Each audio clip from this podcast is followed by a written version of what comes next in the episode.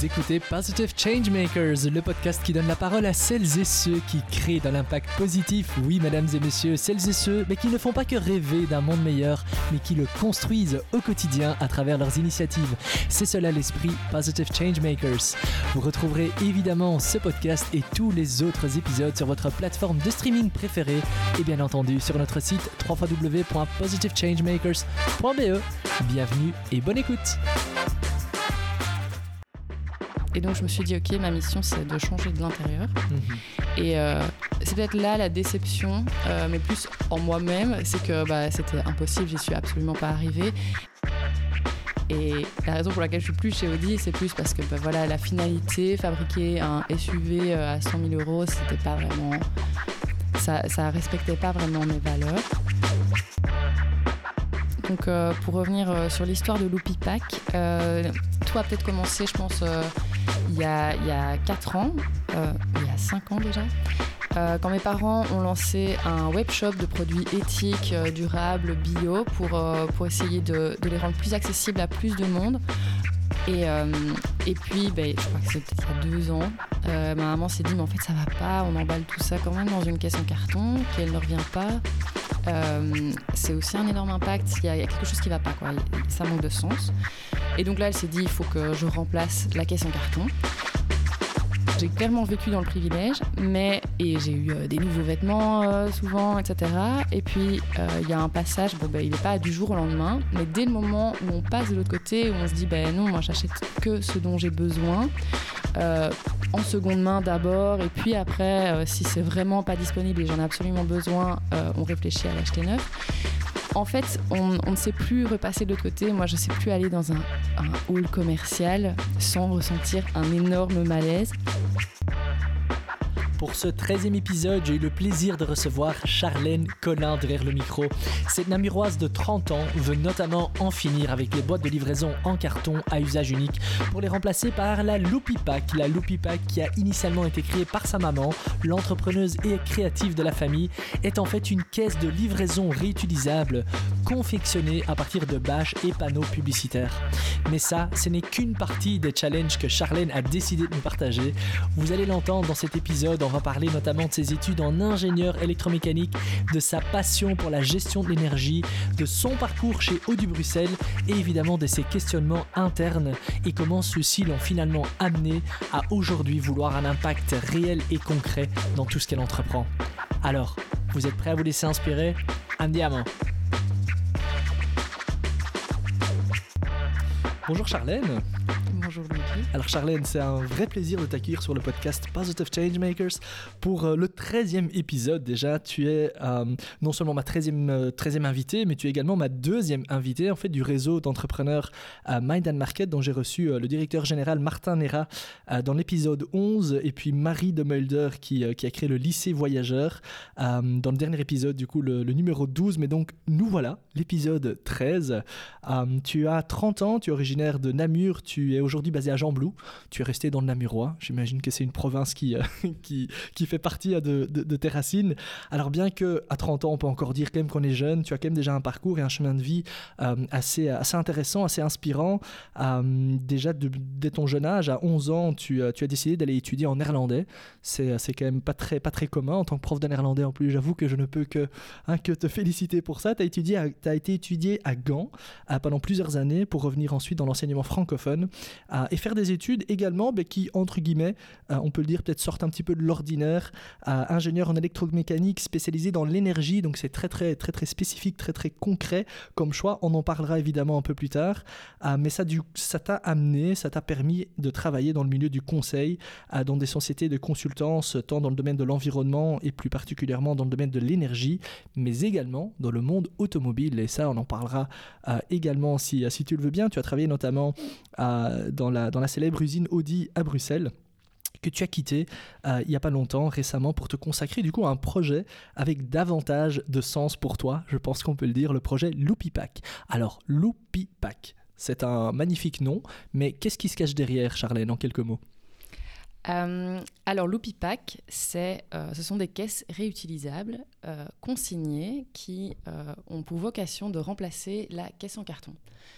Euh, donc on n'y pense pas toujours, mais les caisses en carton, malgré qu'elles soient recyclées et recyclables, ça représente quand même une certaine pollution.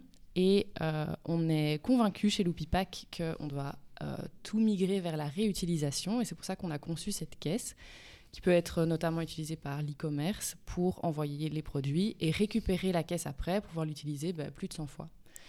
Et donc, euh, on a fait une analyse cycle de vie et cette caisse, avec des hypothèses assez conservatives, elle permet euh, de diminuer l'impact environnemental d'un envoi par 100 par rapport à la caisse en, carton. Par 100, donc un impact environnemental 100 fois inférieur à, à la caisse au carton, quoi, qu'on reçoit tous euh, de, de, de, sociétés de e-commerce ou ça, pour ne pas en nommer. oui, exactement.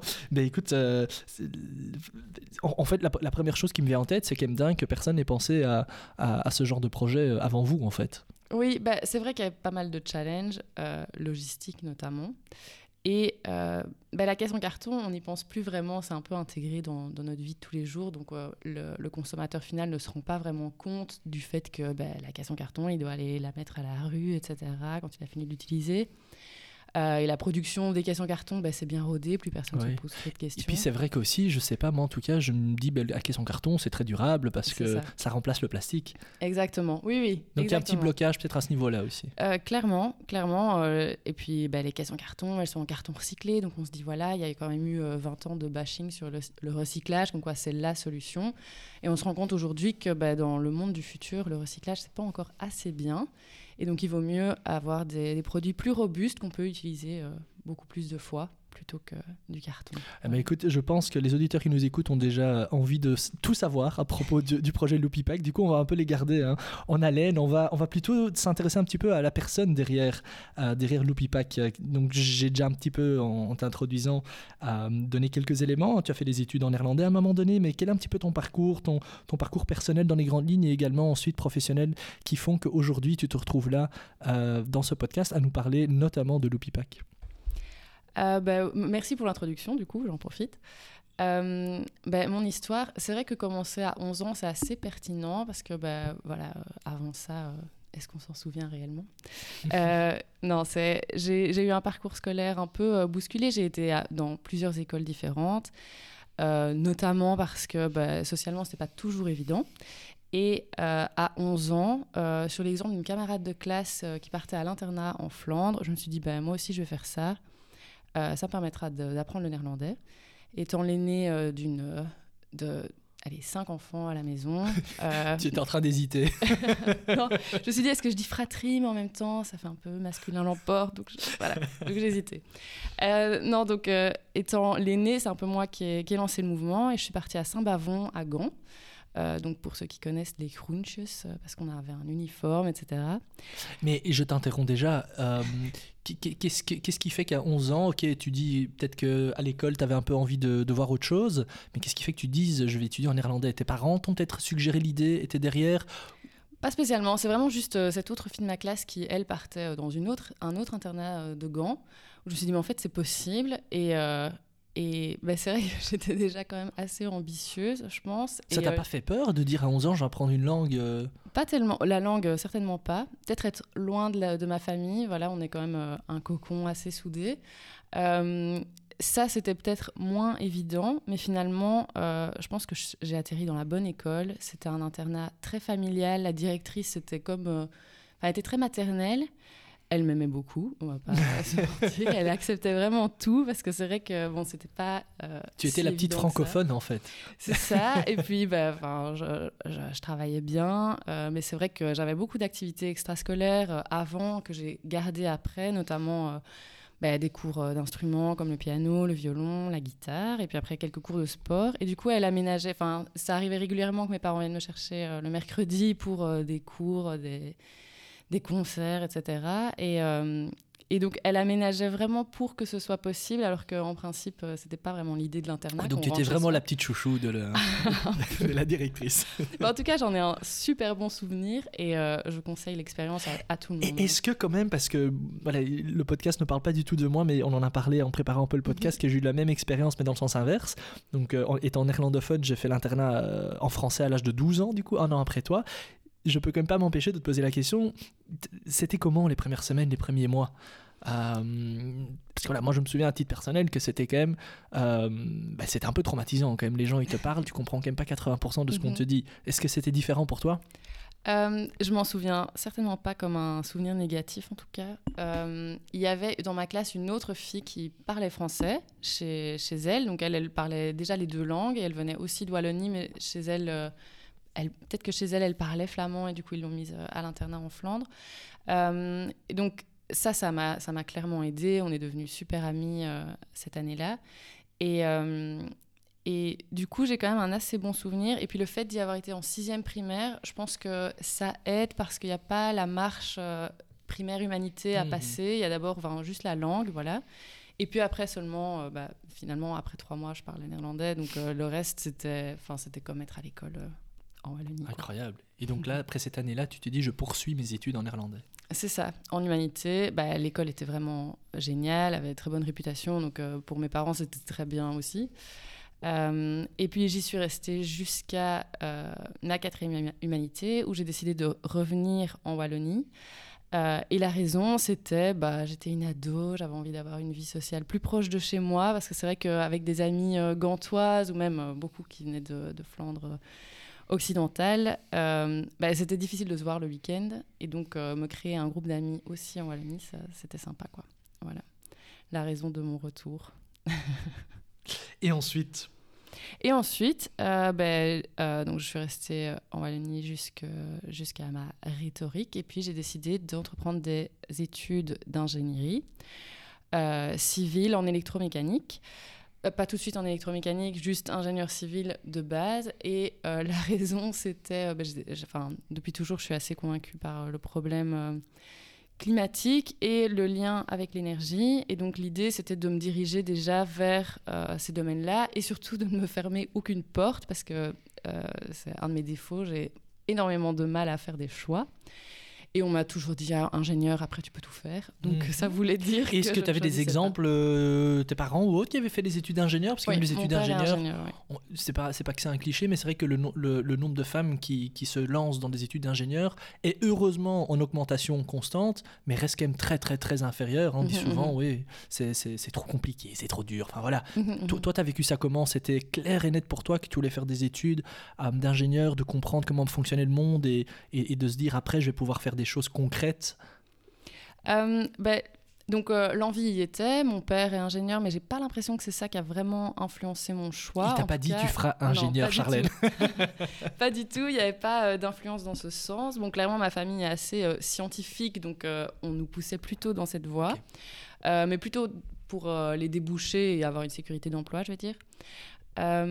Et mon, mon co- copain de l'époque, qui est maintenant mon mari, a fait les mêmes études. Donc j'imagine qu'on s'est quand même un tout petit peu influencé. Euh, maintenant, lui, il a traversé ses études euh, comme ça, euh, en, en flottant, comme si tout était naturel. Moi, c'était un peu plus dur, c'était un peu plus de l'acharnement, mais au final, aucun regret. Enfin, c'était, c'était vraiment ce que je devais faire. Aujourd'hui, je suis super contente d'avoir ce diplôme, évidemment. Donc des études d'ingénieur, donc spécialisé dans l'environnement euh, et dans l'énergie, pardon, c'est ça oui, ça. Euh, et donc ensuite, comment se passe euh, le passage dans le, dans le monde réel, entre guillemets, le monde professionnel ensuite? Alors, bah, assez bien. En réalité, bah, quand on fait des études d'ingénieur, on a un job avant de sortir. Donc, euh, j'avais signé un contrat avec une entreprise euh, dans la consultance, euh, avec l'idée de vraiment travailler dans l'accompagnement des entreprises vers plus de verts, entre guillemets. Ce qui ne s'est pas vraiment traduit comme ça au final, puisque ma première mission a été de travailler pour NJ Cofeli à l'époque. Euh, ce qui était une super expérience, aucun regret, mais finalement, euh, j'ai pas l'impression d'avoir vraiment travaillé pour une quelconque euh, transition énergétique. NJ Cofeli, c'est une filiale du groupe euh, NJ, bah, maintenant ils ont, ils ont été rachetés par Equans, donc euh, Ah oui, c'est un peu changé. Et ça n'a rien à voir avec Tractebel, le bureau de, de consultance? Non, bah, on faisait un, un travail un peu similaire. D'accord, ok. C'est ça le, le problème ou l'avantage des grosses boîtes Ouais. avec pardon, énormément, de, énormément de filiales. Euh, parfois, il y a un peu des overlaps. Mais c'était une expérience euh, de travail géniale. J'ai appris tellement de choses. En fait, quand on sort des études, on a, on a l'impression qu'on sait faire quelque chose. En fait, on ne sait pas faire grand-chose. Et euh, ce sont les premières expériences qui, qui nous forment quand même. Et là, j'ai été vraiment euh, hyper challengée. J'étais dans une équipe euh, toute jeune qui était en pleine construction. Et, euh, et, du coup, on était beaucoup livrés à nous-mêmes, mais c'était vraiment pas mal pour apprendre à résoudre ses propres problèmes et apprendre sur le tas.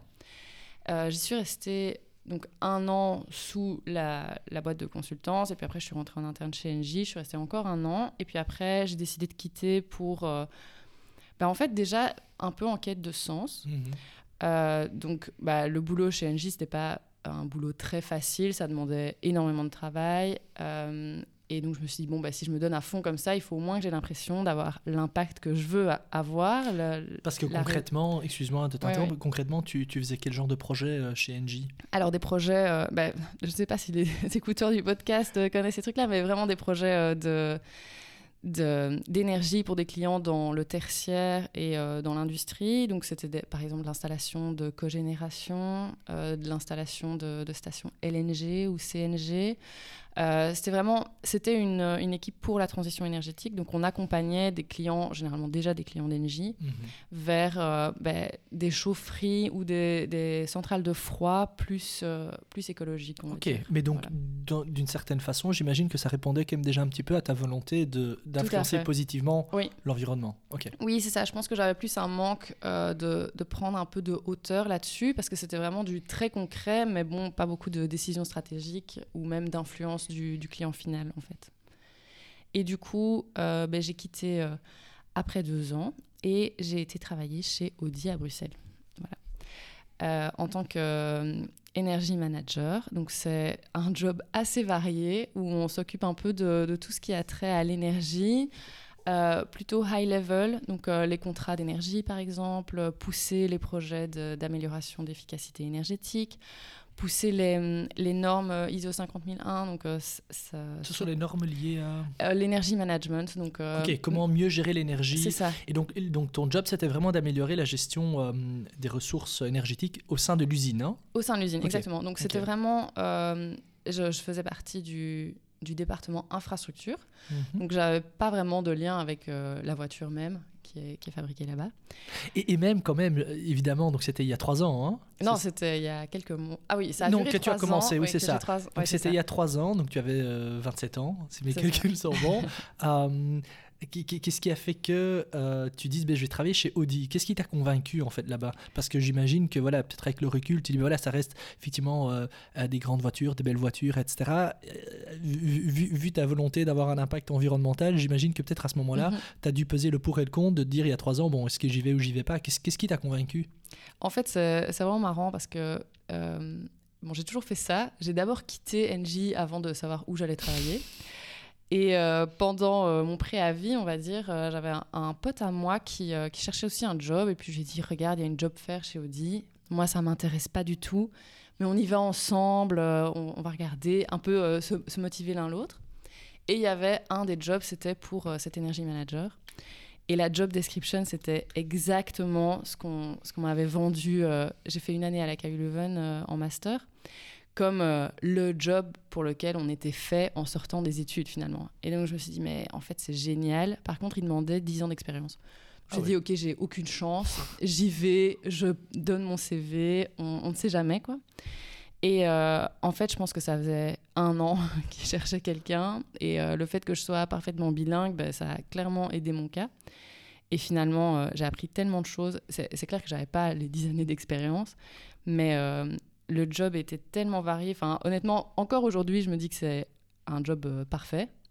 Et la raison pour laquelle je suis plus chez Audi, c'est plus parce que bah, voilà, la finalité, fabriquer un SUV euh, à 100 000 euros, c'était pas vraiment.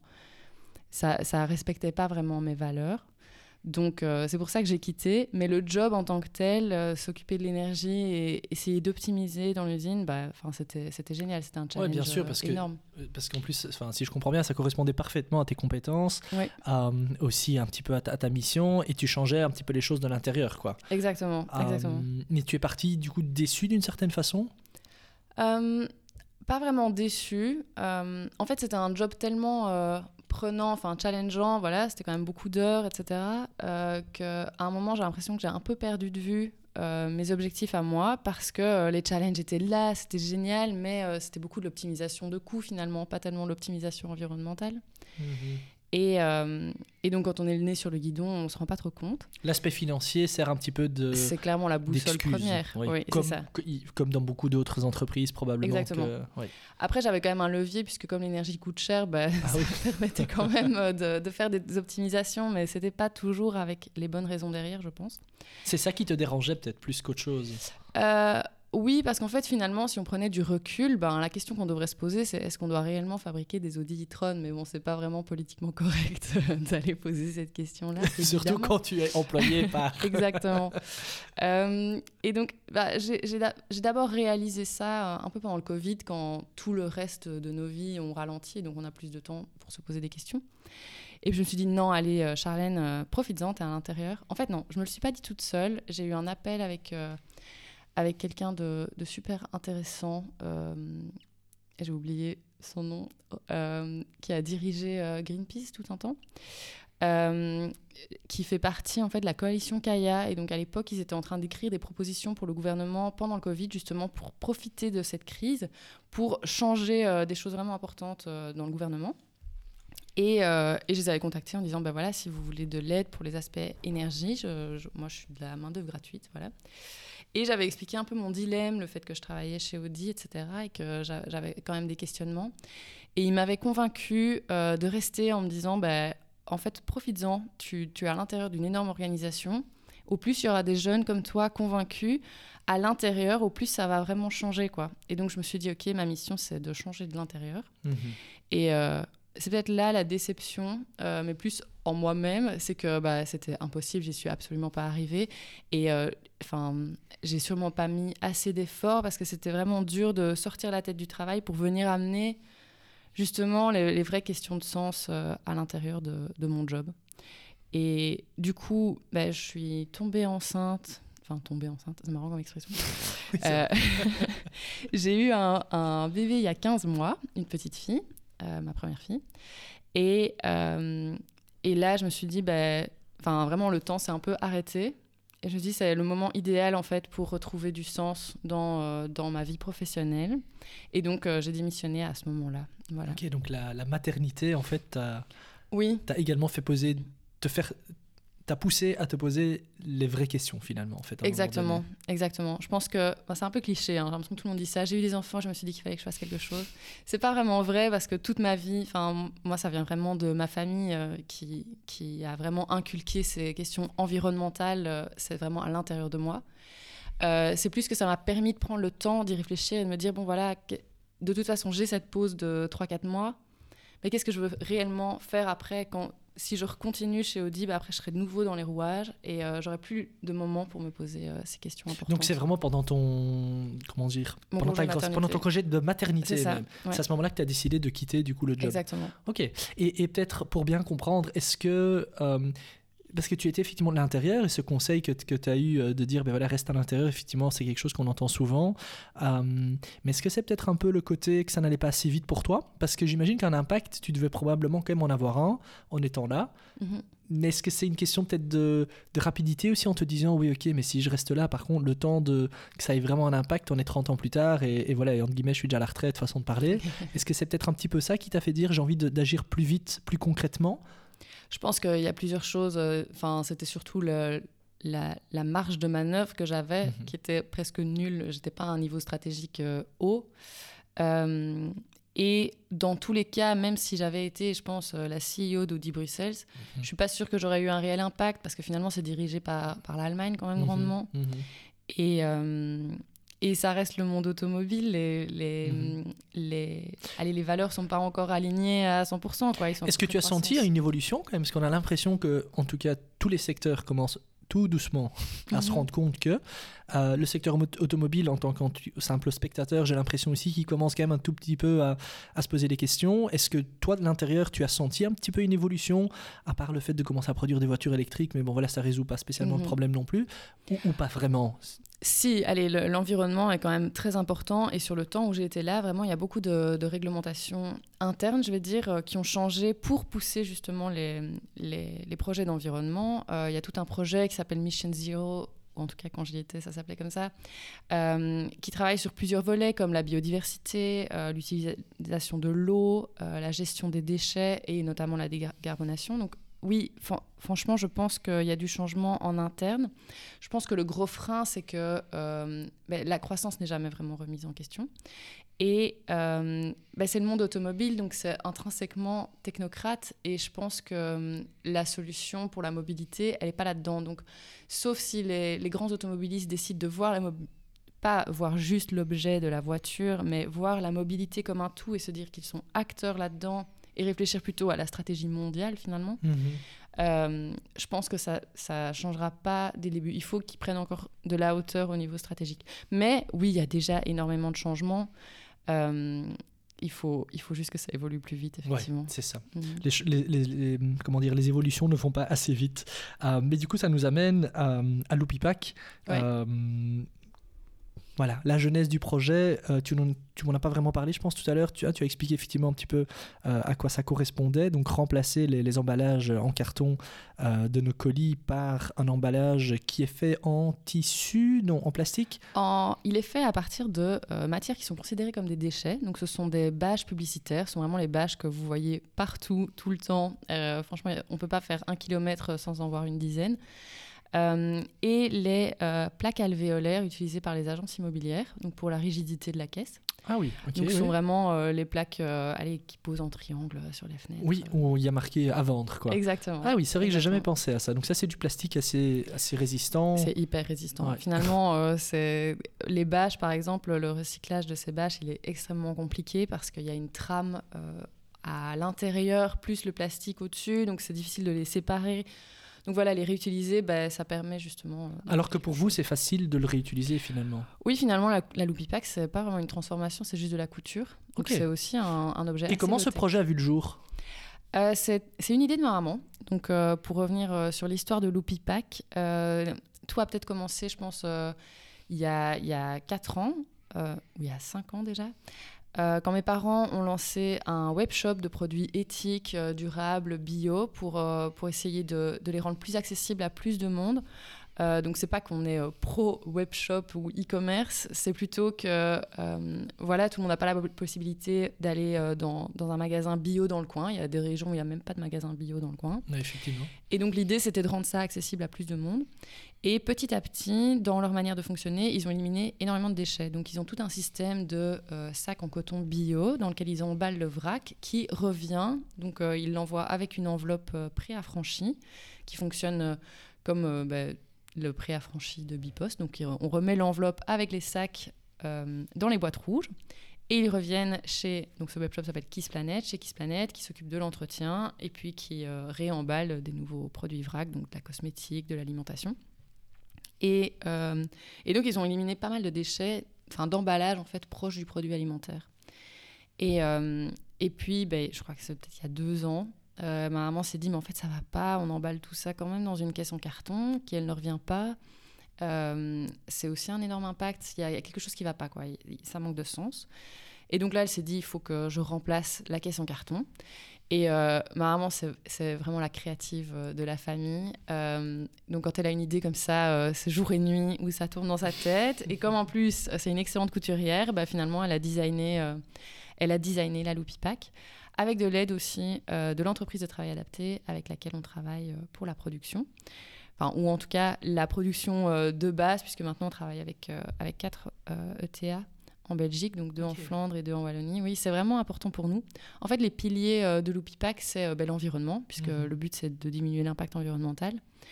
Euh, ensuite, le social, donc ça crée de l'emploi et que ce soit belge. Donc ça se passe en Belgique. Donc les matières, on les récolte en Belgique, on fait fabriquer en Belgique et le but, c'est que la Loupipac, elle tourne en Belgique.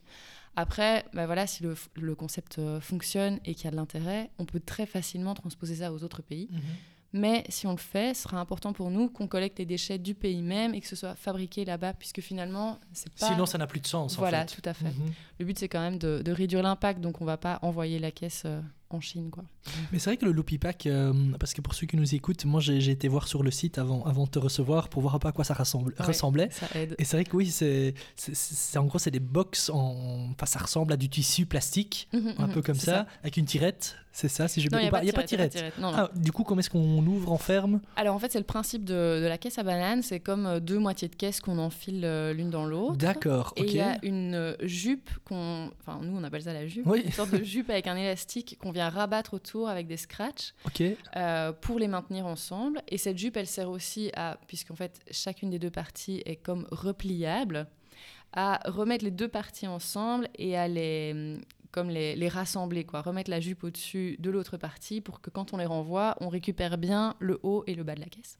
ok. Je crois que Voilà. j'invite quand même les auditeurs à aller voir allez une photo. sur le site, c'est difficile à expliquer. ouais. J'imagine bien.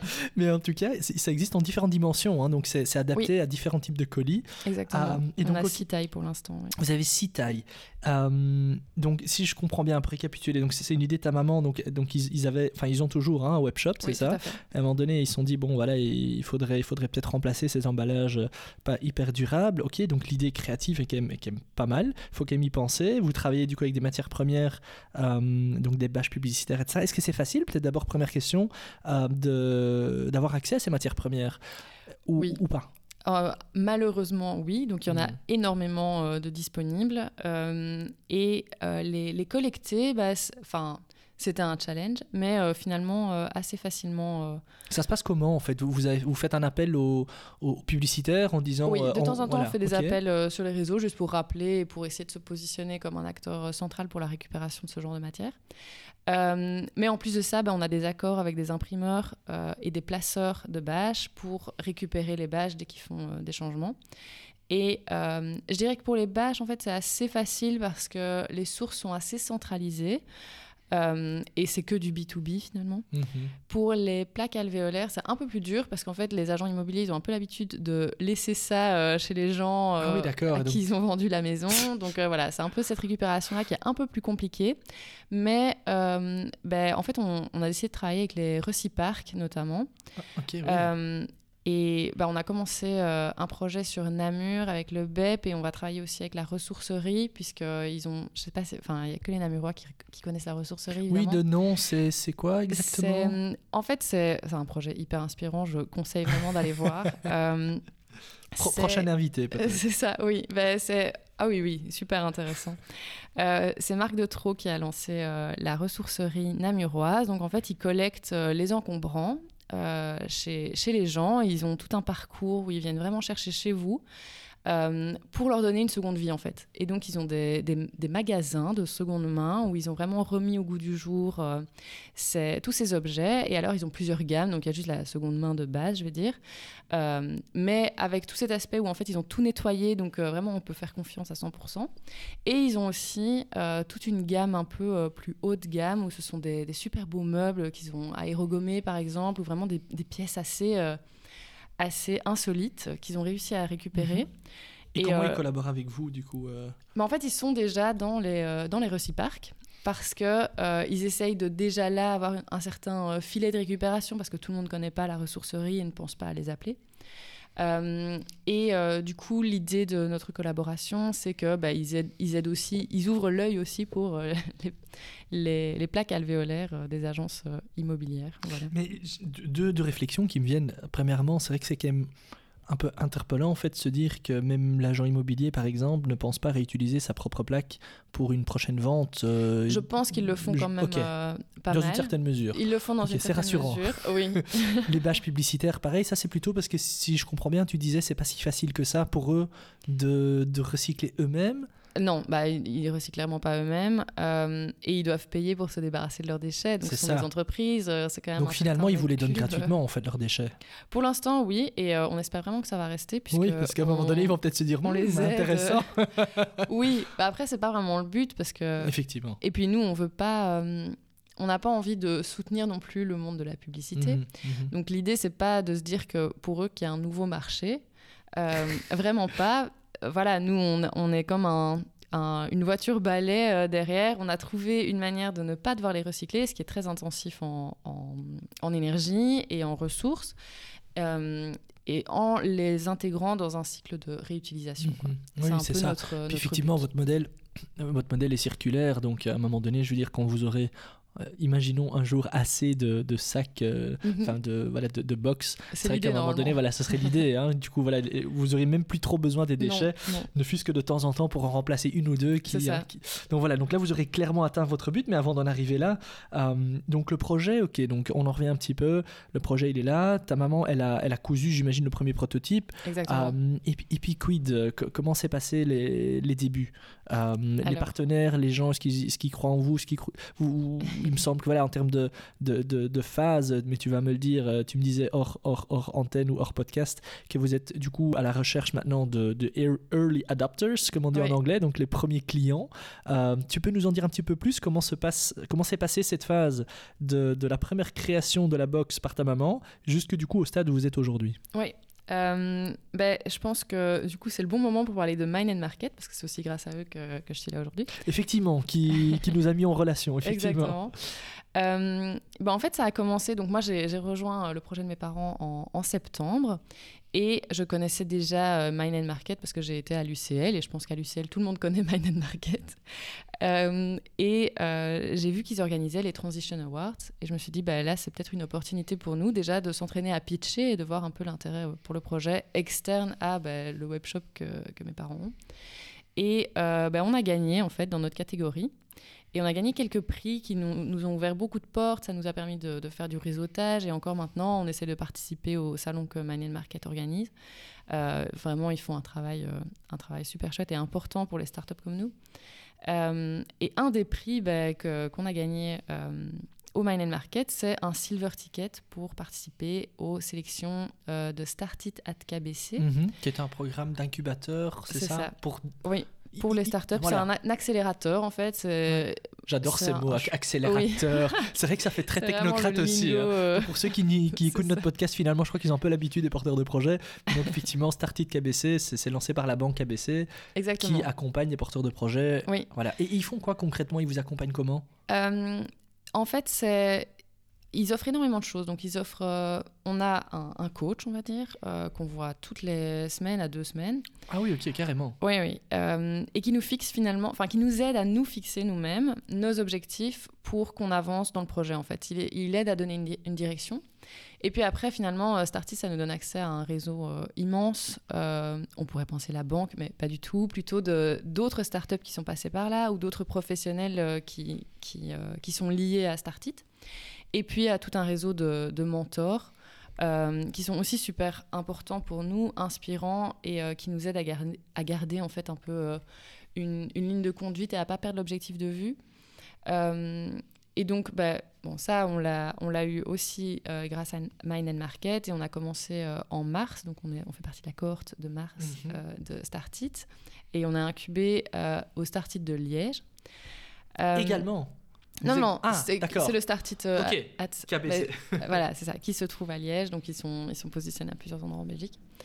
Euh, et donc, bah, ça, c'est un peu pour les aides euh, qui nous ont aidés à ga- garder notre direction. Mais euh, pour la chronologie du projet, bah, dès que le prototype était fait, finalement, on a lancé une production pour pouvoir les tester avec le webshop euh, que mes parents ont, pour se dire, bah, voilà, comment est-ce que le client va réagir, est-ce qu'il va bien comprendre comment ça fonctionne, est-ce qu'elles vont revenir, parce qu'on on ne sait jamais. Elles sont consignées, donc il y a quand même certaines intensives. On a vraiment euh, bien réfléchi à, à tout ce qui était important autour de l'Oupipack pour que le concept fonctionne. Elles sont consignées. Qui paye du coup Le consommateur final, Le ça? consommateur final euh, paye une consigne de 5 euros par, Sur- par Mhm. emballage Loupipack euh, qu'il qu'il reçoit. Euh, et il récupère cette consigne dans son entièreté dès que la Loupipack revient dans le circuit de réutilisation. Mhm. Donc que ce soit dans une ETA qui s'occupe de, de son entretien ou que ce soit chez l'e-commerce même. Euh, et enfin ça, ça fait vraiment partie euh, pour nous des critères pour que euh, le projet fonctionne. Parce que l'idée, c'est pas que les Loopipacks soient utilisés comme une caisse en carton, qu'on les perde, parce que là, sinon, le- l'em- le- voilà, Ouais. l'empreinte écologique, elle n'est pas au top. Euh, et euh, en plus de ça, on accompagne. En fait, chaque euh, Loopy Pack a un code barre unique et elles sont traquées. Donc, euh, c'est un- c'est une sorte de track and trace, un peu comme les colis euh, chez Bipost, Mhm. euh, où à plusieurs points dans leur parcours, elles sont scannées pour qu'on sache un peu chez qui elles sont. C'est-à-dire soit chez un e-commerçant, soit dans nos ETA de nettoyage, soit chez le client, sans connaître l'adresse exacte évidemment, Mhm. parce que bah, voilà, il y a quand même Mhm. des protections de données. Évidemment. Et donc ça, c'est vraiment euh, essentiel pour pouvoir faire le, le- le suivi des colis et être sûr qu'elles reviennent de, de notre expérience. Et du coup, concrètement, elles sont revenues? Les clients Oui. étaient contents? On a vraiment, euh, pour nos statistiques de perte, on est à 6% de perte et vraiment, c'est très très peu. Quand on regarde nos Mhm. concurrents, ils sont plutôt autour des 40%. Euh, oui, ce qui est vraiment pas Et génial. quand tu parles de concurrents, qui, qui sont, enfin, quel type de Je ne concurrents sais pas si je peux les nommer. Non, euh, pas les nommer, c'est pas nécessaire, mais je veux dire, il y en a d'autres qui font des trucs similaires. Oui, tout à fait. En fait, euh, enfin, en fait, on, on pourrait les nommer. Euh, c'est vrai que j'ai appelé ça concurrent, mais on n'aime pas trop dire ça chez nous parce que finalement, notre concurrent, c'est la caisse en carton. Quoi. C'est ça. On n'essaye pas de prendre des, parts de marché Finalement, c'est ça. Vous êtes tous partenaires et vous œuvrez Exactement. pour la même cause. Exactement. C'est en beau fait. ça. non, mais c'est vrai. Il y a toute une partie de notre job, c'est un peu euh, du lobby finalement, euh, où on essaye d'amener euh, le réutilisable dans l'utilisation de, tous les jours. Et notamment, bah, on discute avec certains politiques pour leur demander de l'aide pour qu'on avance un peu plus vite. Mais on la demande pas pour l'Obi Pack, quoi. L'aide, c'est pour les emballages réutilisables dans leur ensemble. L'idée, c'est de faire avancer. Notre but, c'est notre impact. Si on se rend compte que un autre projet a des meilleurs moyens d'atteindre un, un meilleur impact, bah, il faut que ce soit lui qui, qui fonctionne. Il faut qu'on mette nos forces ensemble pour que ce soit ça qui fonctionne. Quoi. Maintenant, bon, c'est vrai que l'avantage au Loopy Pack, c'est que comme on est, elle est fabriquée à base de déchets, bah, l'impact environnemental, il est pour l'instant imbattable et imbattu. Euh, et c'était Excuse-moi, important et parce pour que, nous. entre Oui. guillemets, les concurrents partenaires Mhm.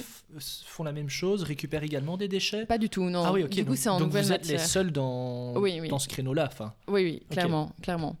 Euh, non, non, ce sont à chaque fois en nouvelle matière, c'est un, un peu dommage, mais au moins ce sont déjà des emballages réutilisables finalement. Mhm. Et quel est un petit peu le modèle financier derrière le projet, donc euh, pour, pour qu'il soit Oui. viable? C'est en fait il y en a grandes lignes hein. Oui, oui. J'ai pas besoin de- Pas ton modèle euh, financier. Euh, non, en fait, il y en a deux. On, on segmente nos clients en, en deux parties, on va dire. Ceux qui euh, veulent travailler avec euh, notre système d'entretien des caisses, etc. euh, et qui travaillent un peu en circuit ouvert, on va dire. Euh, Ceux-ci, on leur propose de payer euh, pour l'utilisation de chaque Loopy Pack à un prix moins cher que s'ils avaient utilisé une caisse en carton pour que vraiment on abatte les barrières économiques. Donc ça, c'est ce qu'on appelle la location finalement. Les Ok. Loopy Packs restent euh, notre propriété. Donc le commerçant loue vos, Exactement, vos boîtes, exactement. vos sacs. Et donc à chaque fois qu'il la scanne pour l'utiliser, bah, nous on facture le prix de l'utilisation et c'est tout. Et euh, de l'autre côté, on les vend aussi pour les clients qui fonctionnent plutôt en circuit fermé. Donc euh, euh, bon, tous nos clients sont des business, pardon. Tous nos clients sont des business, Euh, mais ceux-ci, ben, voilà, ils ont soit un très haut de- taux de retour euh, si ce sont des e-commerçants, soit ce ne sont pas des e-commerçants et euh, ce sont des, des, des- ils travaillent eux-mêmes avec des business, pas avec des clients particuliers. Et bah, ils ont des livraisons, je ne sais pas, par exemple, toutes les deux semaines au même client. Bah, voilà, c'est très facile pour eux de faire la récupération. Et donc, ils sortent finalement de notre circuit à nous et ils peuvent fonctionner eux-mêmes. Et leur avantage, je vais dire, c'est que comme ils achètent la caisse et qu'elle leur appartient, on peut euh, leur faire un branding si ça devait euh, être nécessaire. Donc il y en a qui sont vraiment intéressés par ça. Euh, et c'est pour ça, du coup, qu'on fait la vente, parce que gérer une logistique avec du branding du côté location, Oui, ça c'est ça, impossible. évidemment. Voilà. Mais je suis pas sûr d'avoir bien saisi le premier, le- la première possibilité. Euh, donc la location, est-ce que ça veut dire que ça revient chez vous du coup à un moment donné? Vous êtes l'intermédiaire? De ce, Ça, du colis, enfin pas du colis, c'est- mais Le l'e-commerce peut décider finalement, euh, mais donc dans le dans le l'idée de base, c'est que oui, ça revient en fait euh, à chaque fois dans le TA de nettoyage qui fait un check, donc elle ne nettoie pas à chaque fois, c'est pas toujours nécessaire, Mhm. euh, mais qui fait un check de la caisse, est-ce qu'elle est toujours en bon état, etc. Et puis euh, quand il y en a un certain nombre pour un client qui sont revenus, ben, on lui renvoie un certain nombre directement. Quoi. On les envoie pas un à un pour euh, limiter aussi les transports. Et quoi. pour bien visualiser, imaginons, euh, imaginons moi je suis le client final, euh, je commande quelque chose sur un site euh, e-commerce euh, A. Ce site e-commerce loue du coup vos sacs, Lopipack. Donc il va m'envoyer mon colis, imaginons, je sais pas, cette tasse de café, il va m'envoyer une nouvelle tasse de café dans ce pack Lopipack. Moi, du coup, je reçois ça dans ce pack. Euh, le pack, le- le- l'emballage Lopipack, je fais quoi? Je le renvoie du coup au site e-commerce Euh, ou, ou je, Donc, ou je le dépose à la poste. vous, Comment ça se passe sortez, vous sortez votre euh, tasse de café. Ouais. oui, déjà. Vous repliez la caisse, donc euh, voilà, ça, ça devient un petit truc euh, tout plat. Ok. Et en principe, vous avez reçu soit une étiquette à l'intérieur de votre colis qui vous dit, bah, du coup, vous le glissez derrière la petite fenêtre et il ira au bon endroit. Soit, si vous n'avez pas reçu d'étiquette, bah, derrière la petite fenêtre, il y a de toute façon l'adresse imprimée pour aller en ETA de nettoyage. Et donc, vous la remettez bah, euh, soit chez Mondial Relais, soit chez Bipost. Voilà, elle repart euh, juste dans le circuit. Ok. Mais elle repart, elle, repart du coup dans, un, dans une entreprise de travail adapté pour être nettoyée. ça, Ok. Exactement. Qui elle du coup après les réenvoie entre guillemets. Au Ok. commerçant. Et donc la boucle est bouclée quoi. Exactement. Et du coup euh, donc les, les clients donc à ce niveau-là donc tu dis c'est plutôt effectivement des commerçants. Ça peut être même des petits commerçants. Tout à fait. On a vraiment Voilà. toutes les tailles. Franchement, c'est. En fait, c'est ma- assez marrant. Donc, nous, on essaye évidemment de viser les gros commerçants parce que notre but, c'est d'avoir des gros impacts. Euh, et donc, eux, c'est plus à nous d'aller les contacter.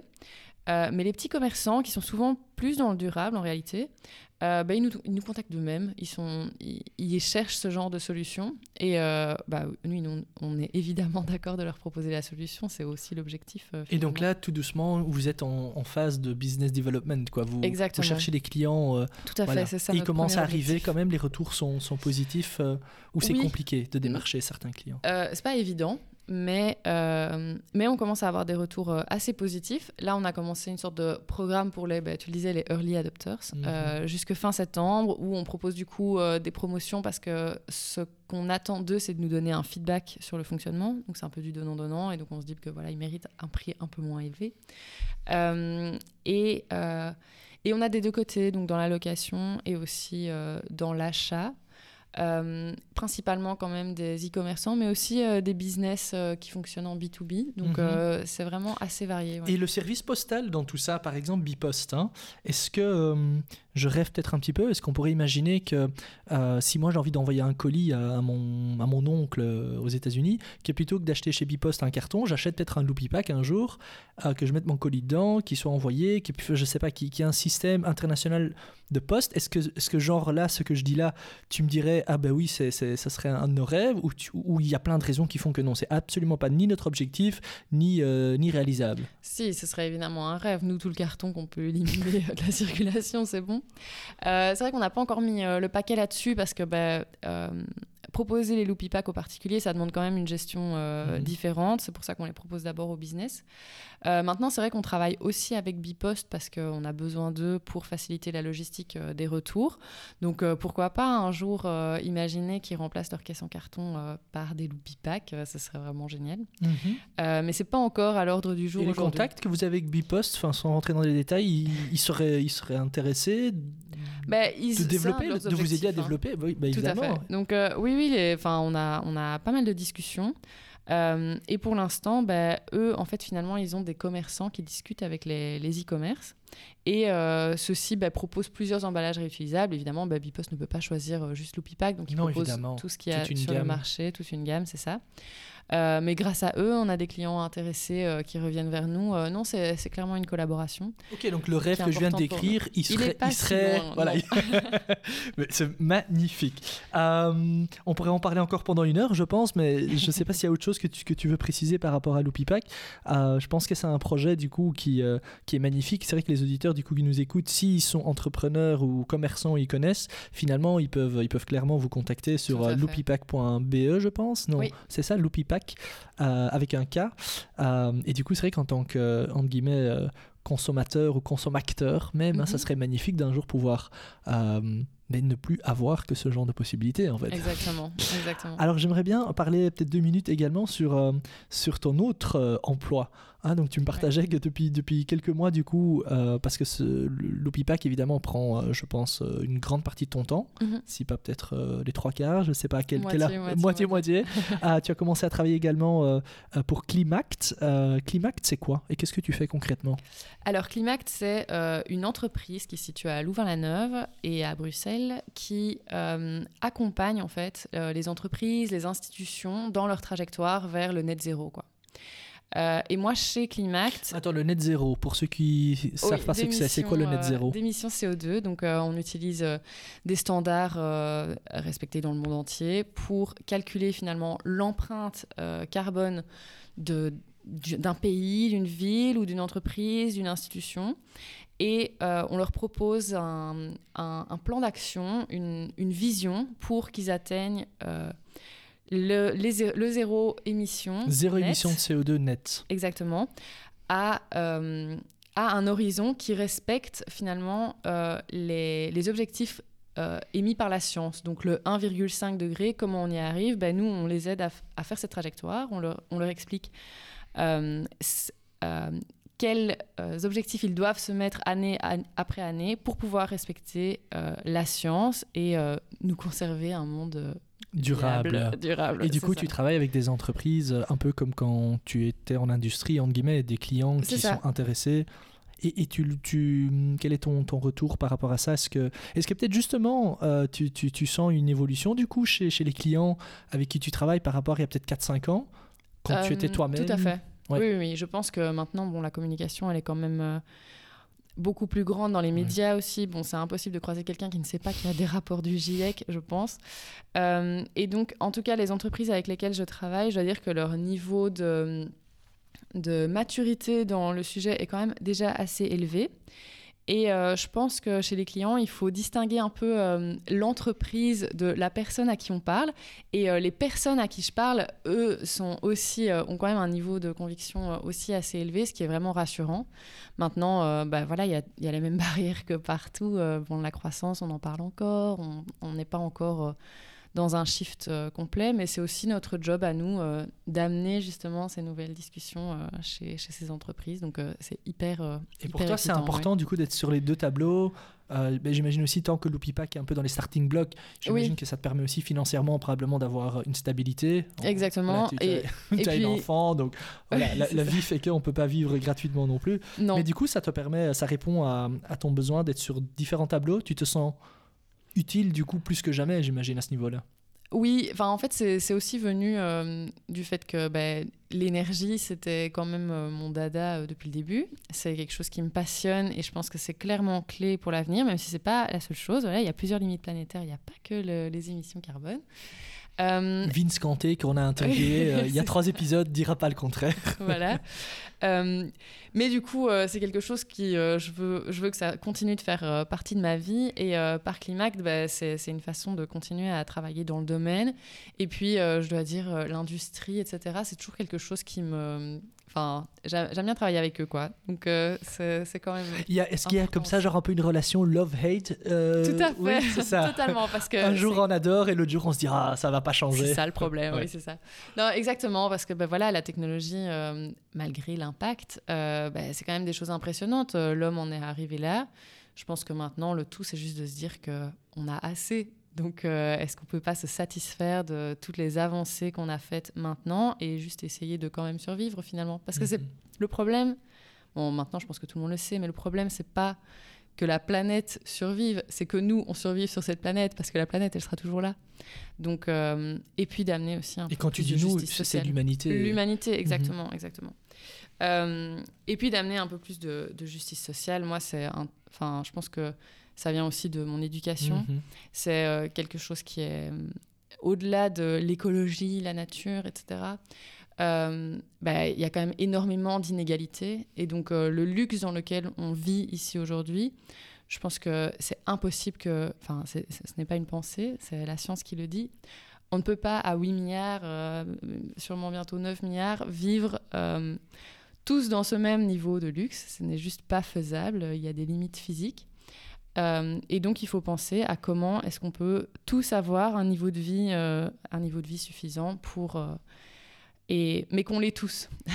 pas que nous, on puisse vivre à un certain niveau au détriment des autres, parce que c'est toujours au détriment des autres. Mhm. Et c'est vrai que de notre position, euh, l'air de rien, on peut, on peut se plaindre de beaucoup de choses, mais de notre position, effectivement, de vivre dans un pays et dans, sur un continent même assez développé. Oui, tout à fait. Je pense qu'en Belgique particulièrement, on a quand même une position assez avantagée. Et ça me fait penser une question, comme ça, elle n'est même pas notée sur ma feuille, comme tu vois. est-ce que, c'est sur la question qu'on se pose aussi, est-ce que tu penses que les personnes les plus vulnérables peuvent également euh, aider à, faire ce shift. Je précise peut-être un peu ma question. Souvent, quand, on parle de, euh, du changement climatique et autres, il y a toujours un petit peu la question de se dire oui, ok, mais euh, ceux qui peuvent vraiment, entre guillemets, facilement avoir un impact, ce sont les gens qui, d'une certaine façon, entre guillemets, sont un peu plus aisés Est-ce qu'on peut demander euh, que, que, des personnes, même en Belgique, qui, qui, ont peut-être du mal à arrondir leur fin de mois, etc., soient également acteurs du changement? J'ai mon avis là-dessus, mais tu es là pour le donner le tien. Qu'est-ce que, quel est ton avis là-dessus? Euh, bah, j'ai jamais réfléchi vraiment à la question, donc je vais répondre bah voilà, à, je. Voilà. euh, je pense que c'est plus euh, c'est pas tellement est-ce que c'est à eux de faire le travail ou pas, c'est plus euh, bah, moi personnellement. Également, hein, évidemment. Oui, oui, non, non, évidemment. Non, non. Euh, en réalité, je pense que oui. Et, euh, mais c'est pas tellement parce que tout le monde doit apporter sa pierre à l'édifice. C'est aussi parce que finalement, quand on passe de l'autre côté, du côté sobriété, et quand on remet un peu l'église au milieu du village sur les priorités dans la vie, etc., ben, finalement, ce mode de vie écolo, entre guillemets, euh, et sobre, bah, on est beaucoup plus heureux.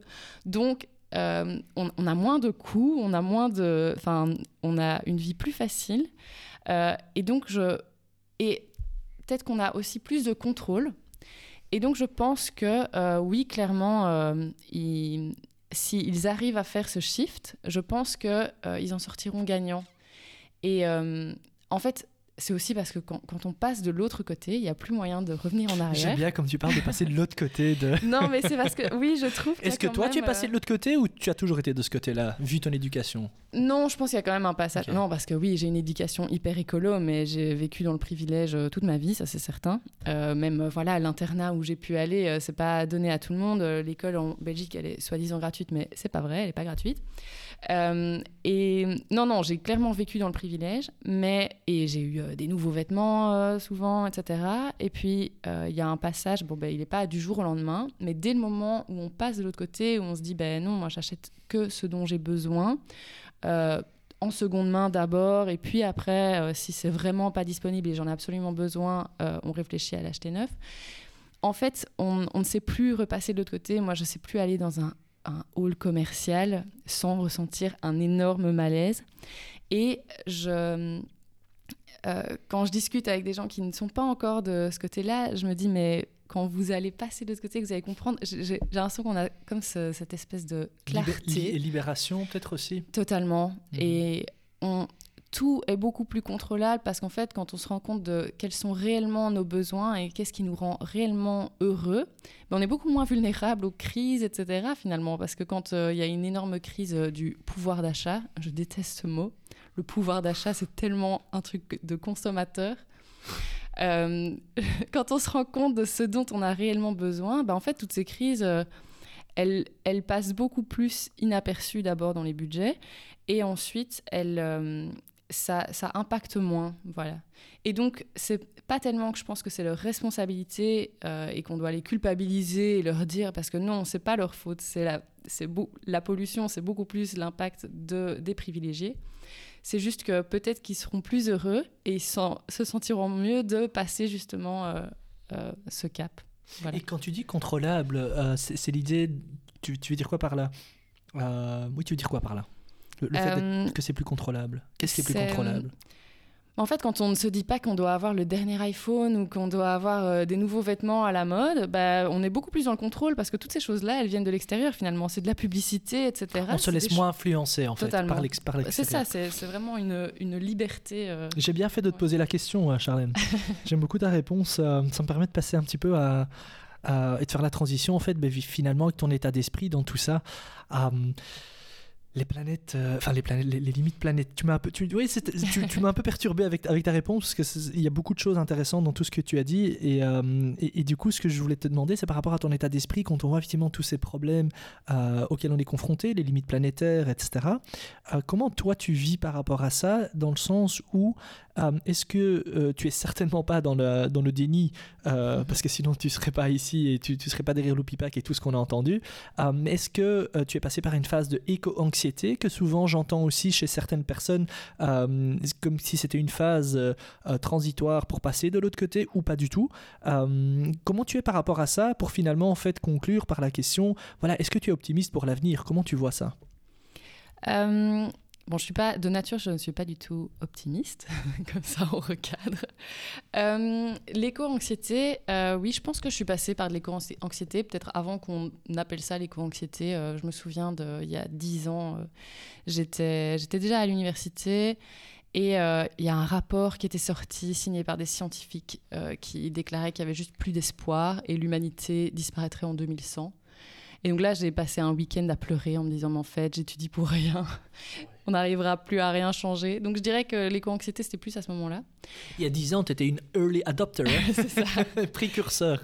Et, euh, et puis aujourd'hui, bah, en fait, j'oscille un peu entre les deux. Il y a des moments où je suis extrêmement pessimiste parce que bah, ma, je vais dire que mon cercle social, il est hyper varié. Donc euh, il y a, y a bah, forcément, euh, dans mon travail et dans ma famille, on est des, des éternels convaincus, donc on essaye de prêcher la bonne parole partout où on peut. Euh, mais dans d'autres euh, cercles sociaux euh, desquels je fais partie, c'est absolument pas le cas. Le niveau de conscientisation n'est pas du tout à cet endroit-là. Et donc, de, ces côtés-là, ben, c'est c'est désespérant, parfois déprimant. Avec mon mari, parfois on passe des soirées à se dire, mais en fait, c'est foutu.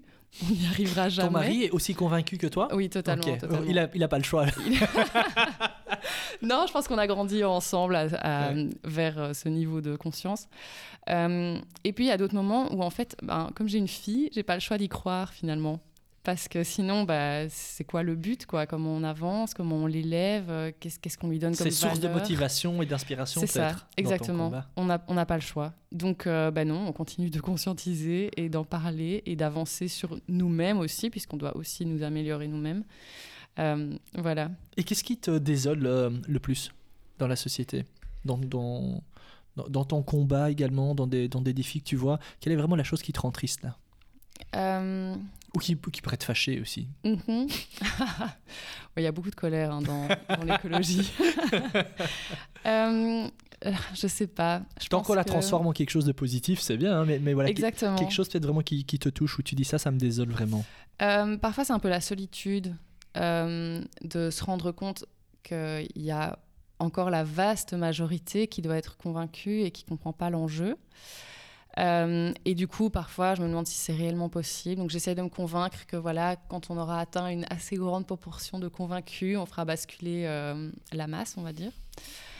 Euh, mais oui, ça, c'est un, peu, un peu désolant. Et puis, c'est vrai que parfois, je me dis, mais est-ce que les problèmes qu'on vit maintenant sont pas juste trop compliqués et donc, en fait, on n'arrivera jamais à, à, ce que tout le monde comprenne. Euh, quand on entend parfois certaines déclarations, non, j'avais dit qu'on n'en parlait pas, mais certaines déclarations politiques, on se dit, oh non, c'est pas possible que des voix comme ça euh, se permettent de dire des bêtises pareilles. Mhm. Ça, c'est vraiment Tout le monde aura compris euh, le moment de cet enregistrement euh, suit, euh, suit des déclarations de notre gouvernement, enfin d'un représentant de notre gouvernement belge.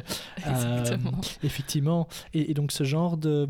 Donc, c'est quelque chose qui te désole, mais, mais est-ce que tu as un élément de réponse toi-même qui te permette de, de comprendre cela? Est-ce que c'est -ce c'est un manque d'information, de, de, communication? Est-ce que les gens, peut-être, sont, sont tout simplement trop, trop accrochés encore à leur, à leur confort, à leur privilège, et du coup ils veulent pas voir, ou, c'est peut-être juste, voilà, ils ont pas le temps des fois. Je, je peux imaginer justement, on parlait tout à l'heure peut-être des personnes un peu plus défavorisées, euh, qui effectivement euh, ont peut-être d'autres préoccupations que de penser, euh, eux ils réfléchissent à demain, est-ce que demain je vais pouvoir payer mes factures, et pas est-ce que dans 50 ans, voilà, est-ce qu'il y a peut-être mhm. probablement un peu de tout ça? Je pense que oui, c'est un mix de tout ça, la communication, le rôle des médias là-dedans est gigantesque. non, il y a clairement, il y a clairement ça. Je pense qu'on prend souvent les gens un peu euh, pour des cons, on va Mhm. dire. Donc on se dit que ça vaut pas la peine de leur expliquer, de toute façon ils vont pas comprendre. Alors que voilà, il y a des modèles, il y, a des- y a des preuves qu'en expliquant aux gens, ils savent prendre les bonnes décisions finalement. Donc euh, je pense qu'il y a clairement de ça. Euh, pour euh, l'idée des, des priorités, oui, j'ai été assez interpellée par... euh, bah, J'écoute le podcast d'Arnaud Reusen quand il sort. Et il y en a eu un C'est un, récemment. pod- c'est un podcast sur quel Le tournant, donc c'est vraiment sur toutes les transitions de notre société. Et euh, euh, un des derniers qui est sorti, euh, il a interviewé en fait des jeunes de 17, 18 ans, peut-être 16 aussi, dans des écoles de, trois endroits en Belgique. Je pense qu'il y avait Uccle, Anderlecht et peut-être une école à Charleroi. Et on demandait à ces, à ces adolescents finalement de- d'exprimer quels étaient pour eux les problèmes de la société. Et euh, dans les trois régions, ils ont répondu quelque chose de totalement différent. Et donc on se rend compte que oui, évidemment que quand euh, c'est difficile de boucler les fins de mois, ben, c'est pas l'écologie le premier, euh, le, premier problème auquel on pense. Mais du coup, je reviens sur ce que je disais tantôt. Je pense que l'un peut, la vision écologique peut être une solution de l'autre parce que dès le moment où on comprend ce que c'est que la sobriété et tous les bénéfices que ça apporte, ben voilà, on débloque quelque chose, on se libère de, de certains coûts, c'est indéniable. Mais c'est vrai que c'est- un travail personnel finalement. Tout à fait, hein. On, on tout en à fait. parlait notamment avec Vince Canté, euh, je le recite euh, dans un épisode. euh, très que, mais moi, je pense pas être aussi loin que ton, ton, ton cheminement. euh, mais en tout cas, j'ai déjà fait un petit bout de chemin et je me rends compte moi-même aussi euh, euh, ben, de la difficulté que, que, que, que cela représente parce qu'effectivement, ça part de soi. Il faut faire un travail finalement sur soi Mhm. savoir soi-même, accepter, accepter de peut-être pas, pas remplir son frigo toutes les semaines et d'avoir en fait juste le, le strict nécessaire. Mhm. Et c'est vrai que ça, je, le dis, je, je te le dis très honnêtement, c'est vrai que mon frigo, ben, depuis trois ans maintenant, je fais mes courses en vrac. Et, et souvent, on se dit avec ma femme, mais qu'est-ce qu'il est vide ce frigo? Parce que les frigos, ils ont été faits euh, pour qu'ils soient pleins. Et, c'est vrai que quand on faisait les courses dans, dans, dans les supermarchés, ben, le frigo était plein, plein, plein, plein. Et donc on ouvre, on se dit, ah, ah, magnifique. Et là, je l'ouvre et chaque fois qu'on a fait les courses, on se dit, mais en fait, il est vide. Pour les trois quarts, il est vide. Et finalement, mais on mange très bien et on ne Mhm. crève pas de faim en fin de semaine. Ouais. Et donc, c'est vrai que c'est un cheminement, comme tu dis, je te rejoins là-dedans, qui est très personnel. Euh, J'ai personnellement, euh, je ne sais pas si tu as la clé pour, pour, euh, pour quel, quel serait vraiment, et c'est peut-être, je fais le lien avec, avec la prochaine question, c'est si tu avais une baguette magique, est-ce qu'il y a une baguette magique ou un élément central qui permettrait plus facilement en fait aux gens de faire ce cheminement interne finalement parce que je pense qu'on peut communiquer, au- communiquer autant que tu veux Mhm. euh, mais si, euh, si, comme tu dis, les personnes eux-mêmes ne, ne se rendent pas compte euh, ou ne font pas ce travail sur eux-mêmes, ben, voilà, je sais, je sais pas. Je te donne une baguette magique. J'ai toujours le plaisir de donner une baguette magique à mes invités quand on approche vers la fin du podcast. Qu'est-ce que tu changerais? C'est difficile. Ouais, Et t'as une seule baguette, hein, je oui, le c'est précise ça. toujours. Ah, mais si ça existait, évidemment, cette baguette, on l'aurait déjà fait. Euh, non, c'est vraiment dur. Euh, Surtout, voilà, tu, tu es parent également. On dit souvent, là, qu'est-ce que tu, qu'est-ce que tu, de quel monde tu rêverais du coup pour, euh, mhm. pour tes enfants? Ah, un monde euh, plus. Ouais, moins égoïste, en fait. hein. Parce que c'est c'est toujours la, la clé, en fait. Si tout le monde réfléchissait toujours à l'impact de ses actions sur les autres, ben, en fait, on, on avancerait sûrement plus vite. Enfin, moi, en tout cas, c'est c'est comme ça que je vis. Euh, je me pose toujours la question avant de faire quelque chose, avant de faire un achat, avant de prendre une grande décision euh, dans ma vie ou même des petites décisions finalement. Je, je me demande de comment ça va impacter ben, l'environnement parce que voilà, je suis quand même assez euh, là-dessus. Euh, mais aussi euh, Et tu les le fais autres. tout le temps ou parce que ça doit être fatigant à un moment donné aussi? Oui, bah, en fait non, parce que maintenant c'est un réflexe. Euh, mais c'est un peu la même chose dans ma vie professionnelle. quoi. C'est pour ça à chaque fois que je me, je me remettais en question. Euh, et je me remets en question tout le temps, euh, encore maintenant évidemment. Euh, mais oui, je pense qu'il faut plus réfléchir, je sais pas, un peu à cette expression, bah, ta liberté, elle s'arrête là où commence celle de ton voisin. Jean-Paul Sartre, magnifique. je pense qu'on a vu un- des belles démonstrations de comment les gens s'en foutent de ça pendant le Covid. et, et du coup, c'est vrai que oui, ça, il faut. Si je pouvais, avec une baguette magique, euh, je conscientise un petit peu tout le monde à ça. Mais du coup, c'est quoi la tienne de baguette magique? Ouf, là tu me prends de court. je pose la question depuis 13 épisodes. Et, Et, tu euh, n'as pas encore réfléchi. non, mais écoute, je vais pas te laisser sans réponse. Euh, c'est une très bonne question. Je, je, je, je pense qu'en fait, je fais le lien avec ce que je viens de te dire. Si j'en avais une, euh, je donnerais. Alors, je suis enseignant, euh, comme tu sais, et comme euh, Mhm. les, les auditeurs maintenant ont compris. je pense que je donnerais en fait à, à tous les jeunes la possibilité, alors que ce soit dans leur parcours scolaire ou autre, la possibilité de beaucoup mieux se comprendre très très jeune en fait. Je me rends Mhm. compte. je me rends compte que la clé, c'est se connaître. Euh, parce qu'une fois qu'on se connaît aussi, on est plus conscient de ce dont on a besoin, comme tu dis, de ce qui nous rend heureux, etc. Et ça, je trouve que ça manque cruellement dans ce monde. Les gens, effectivement, ils sont dans la consommation. Pourquoi? Parce qu'ils compensent pour moi. Moi, j'étais dans la consommation aussi. C'était pour compenser euh, mes grosses journées de travail. euh, Ouais. on se faisait des restos pour décompresser, etc. Alors qu'effectivement, après du moment où je trouve où, avec une baguette magique, entre guillemets, finalement, il n'y a même pas besoin d'une baguette magique, si simplement on conscientise, je pense, les jeunes, euh, dès qu'ils ont déjà 14, 15 ans, même peut-être plus jeunes, de simplement, voilà, quels sont les, qu'est-ce qui est important pour toi, quelles sont les vraies valeurs, euh, je pense que ça, ça permettrait effectivement, et ça rejoint peut-être un petit peu ta baguette magique aussi, ça permettrait euh, ben, aux gens de simplement euh, être beaucoup plus apaisés avec eux-mêmes et, faire des choix également plus alignés avec eux-mêmes parce qu'à partir du moment, ça c'est en tout cas ma croyance, à partir du moment où tu, où tu prends des décisions qui sont alignées avec toi-même, je pense que souvent elles sont également alignées avec la société, entre guillemets. Alors sauf si on a un gros égoïste euh, que tu dis c'est ça mes valeurs, mais ce que je veux dire c'est que je pense que l'être humain, elle a quand même, on a quand même tous ce besoin euh, de vivre ensemble et, et d'être respectueux l'un pour l'autre à la base. Après, c'est ma croyance. Voilà, je sais pas ce que tu en Oui, penses, je pense que la Non, société si, nous a probablement, euh, cette société consommatrice nous pousse en fait finalement Mhm. à devenir des requins. euh, Totalement. Ah, c'est vrai. Et en fait, quand je réfléchis à toutes les années où, bah, évidemment,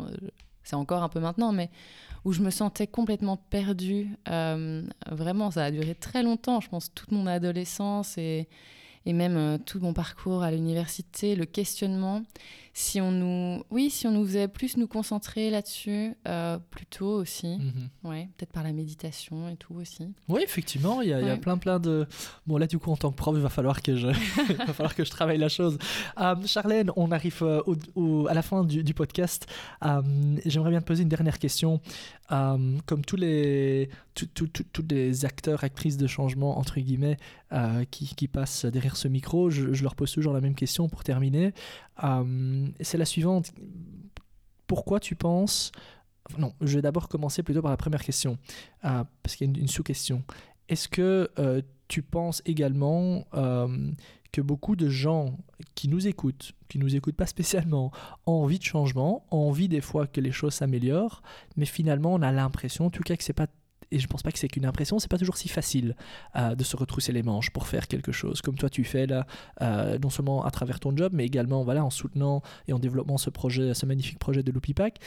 Premièrement, est-ce que peut-être tu es d'accord déjà avec ce constat, dire c'est vrai que on est beaucoup finalement, tout le monde veut changer les choses, mais voilà, c'est compliqué. Et si oui, mais quels sont pour toi euh, les plus gros obstacles en fait qui font que les gens justement ne se retrouvent pas suffisamment, en- je mets bien des guillemets, suffisamment les manches? C'est une euh, super bonne question. Euh, hum, Je garde les meilleurs pour la fin. Oui. Euh, J'avoue que chez moi, c'est un peu intrinsèque. Ça vient de ma famille et tout. Enfin, le changement, euh, c'est.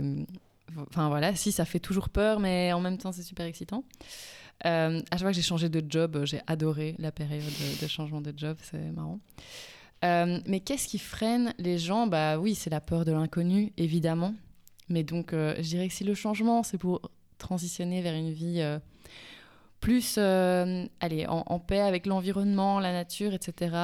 Venez, c'est vraiment génial. C'est pas un inconnu si horrible. euh, Il faut. Venez, tu veux dire où? De l'autre côté, c'est oui, ça? c'est ça. Rejoignez-nous. Euh, non, c'est. Il y a c'est la de peur, c'est la peur bonheur, du euh, changement. Oui, hein, c'est ça. Alors que ici, vraiment, enfin ici, comme si j'étais euh, dans un Oui, pays c'est drôle, euh, un j'adore. Parce que chaque fois, depuis que tu parles de venez de l'autre côté de la barrière, on a vraiment l'impression qu'il y a deux mondes parallèles qui. Ben, c'est parce, c'est parce que euh, j'ai vraiment l'impression que ben, quand, quand je retourne dans des endroits, euh, je sais pas. oui, le centre commercial, je trouve que c'est vraiment un bon exemple. Euh, oui, j'ai l'impression que euh, psychologiquement, je suis passée d'un autre côté. Ou alors, c'est euh, la nourriture, par exemple. Donc, moi, je mange bio, en vrac, etc.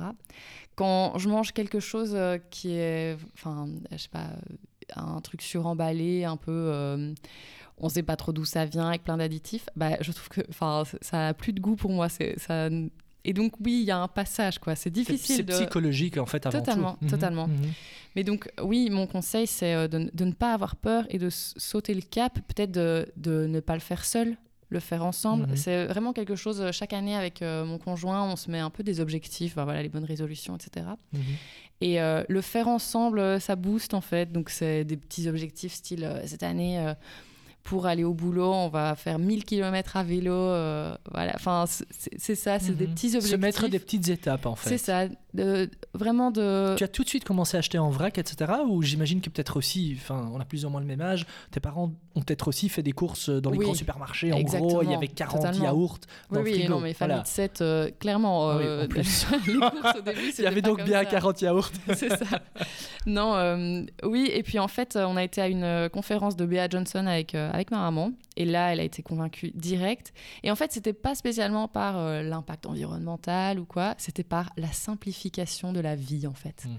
De comment euh, le zéro déchet, euh, c'est de la sobriété finalement, c'est c'est beaucoup plus facile. Mais elle n'a pas balancé la maison d'un coup. non, elle a, elle a fait petit à petit. on s'y met pièce par pièce et, et on le fait c'est aussi, euh, bah, comme tu le disais, c'est aussi un travail psychologique, mental. C'est rafraîchissant un peu. Donc il faut, oui, il faut diviser le, le, le, gros morceau là en petites étapes, se mettre des petits objectifs et voilà. C'est comme ça qu'on y arrive, je pense. Ouais, et du coup, ça donne euh, une Charlène plus qu'épanouie et qui, du coup, nous invite à passer de l'autre côté. C'est magnifique. Merci beaucoup, Charlène, pour, euh, pour, pour le temps accordé, pour ton partage euh, plus qu'inspirant et authentique également avec le sourire. C'était très agréable de t'avoir comme 13e invité. Oui, je regarde quand même ma feuille, 13e, hein, c'est ça. non, merci à toi pour, pour le temps et pour. Bah, pour euh, ce podcast en fait et, aider les gens à, à, faire du changement positif. Ouais. Merci beaucoup à toi. On n'hésitera pas en tout cas à suivre tes aventures euh, non seulement personnelles mais également et surtout Loopipack, loopipack.be. Ah, et je te souhaite bah, évidemment que Loopipack euh, conquiert le monde dans quelques années. Hein. Merci beaucoup. À bientôt. Au revoir. Et c'est déjà la fin de ce 13e épisode. Merci à toi d'avoir écouté ce podcast jusqu'au bout. C'est grâce à vous tous, auditeurs, que ce podcast continue à grandir de plus en plus et continue à vous inspirer pour agir pour un monde meilleur. N'hésitez pas non plus à nous faire savoir ce que vous avez pensé de cet épisode sur les réseaux sociaux ou sur notre site www.positivechangemakers.be. Alors cet épisode est également le troisième et dernier d'une série de trois épisodes en collaboration avec Mind et Market. Il est désormais temps pour moi et pour vous de prendre une petite pause estivale. Du coup, je vous dis bonnes vacances et à très vite. Ciao